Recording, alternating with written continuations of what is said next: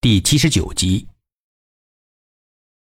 侦查科的人还在紧张的对现场的一切东西进行测试。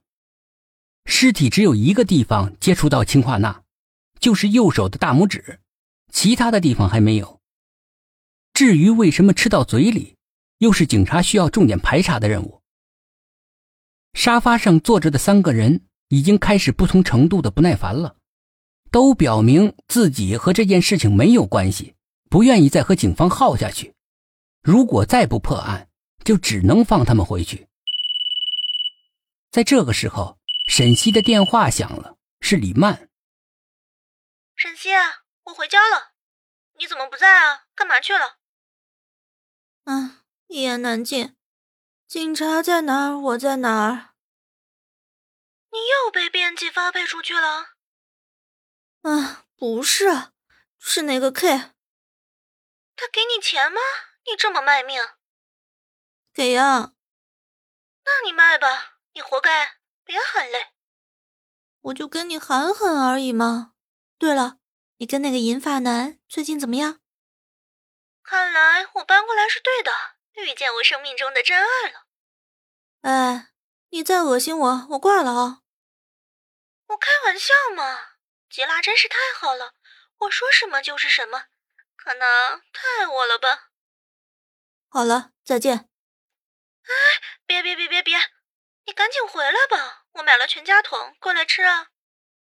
算了吧，我把他一个人扔在这儿，他又得下降到零下几度去。好吧，那你就继续累着吧。呵呵。嗯，再见。沈西在外面接了个电话，伸展伸展身体。走进来压抑的犯罪现场，他看到 K 还在为整个事情愁眉不展。三个人依旧是坐着，一言不发，不时的看着手机上的时间。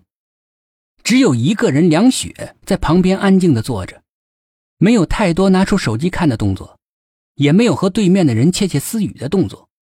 K，我出去接了个电话，我去倒点水，你喝不喝？沈西走到了 K 的旁边。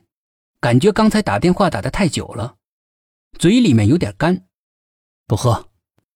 K 当面拒绝。侦查员们正对厨房里的一切东西进行严密的检测。工作人员看到沈西往烧水壶里面接水，立即阻止了他。我烧点水给大家倒上，也都快两个小时了。沈西连忙解释道：“你不是上次来采访的那个吗？”工作人员一下子就认出了沈西，啊，那你等会儿了，我们检测完了没问题就可以用。啊，好的，谢谢。检测的结果出来了，让大家吃了一惊。在烧水器的旋转按钮上检测出来氰化钠。